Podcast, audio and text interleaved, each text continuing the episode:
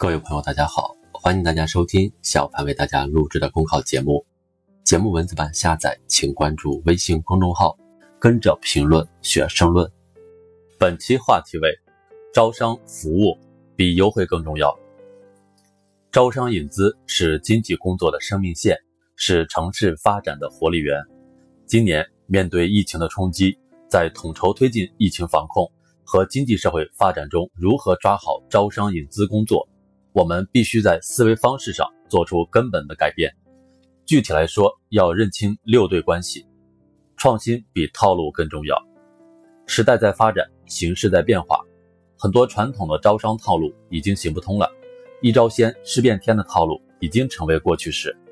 面对疫情的冲击，由于我们加大线上招商力度，保持了招商引资的加速度，这段时间我们还有不少创新的认识和做法。在对象的选择上，抓招商不能总是眼睛朝外，也要做好本地挖潜招商，推动新型研发机构孵化项目就地落户。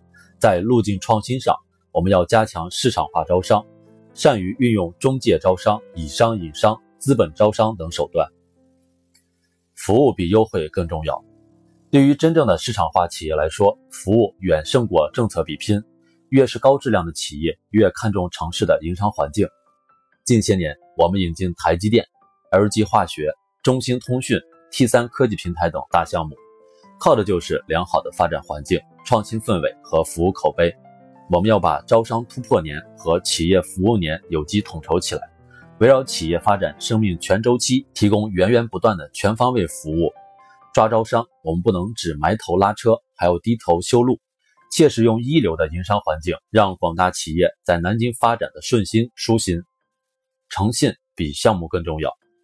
招商引资不是一锤子买卖，必须要有细水长流的心态，重义守心的姿态，切实用长久的努力铸造长期的信任，赢得长远的合作。有时对接的一些客商虽然暂时没有达成合作，但如果相互之间建立了密切的互动、良好的友谊、稳定的信赖。当他再次投资项目或者向别人推荐投资目的地的时候，大概率就会选择南京。所以大家一定要明白，诚信是一笔长久的招商储值，是隐性资源，未来必定有机会转化为更重要的显性项目和现实成果。我们还要明确，质量比总量更重要。今天的质量就是明天的总量和明天的效益。只有高质量的项目，才能成就将来更大的产业规模。更高的产出总量，落地比签约更重要。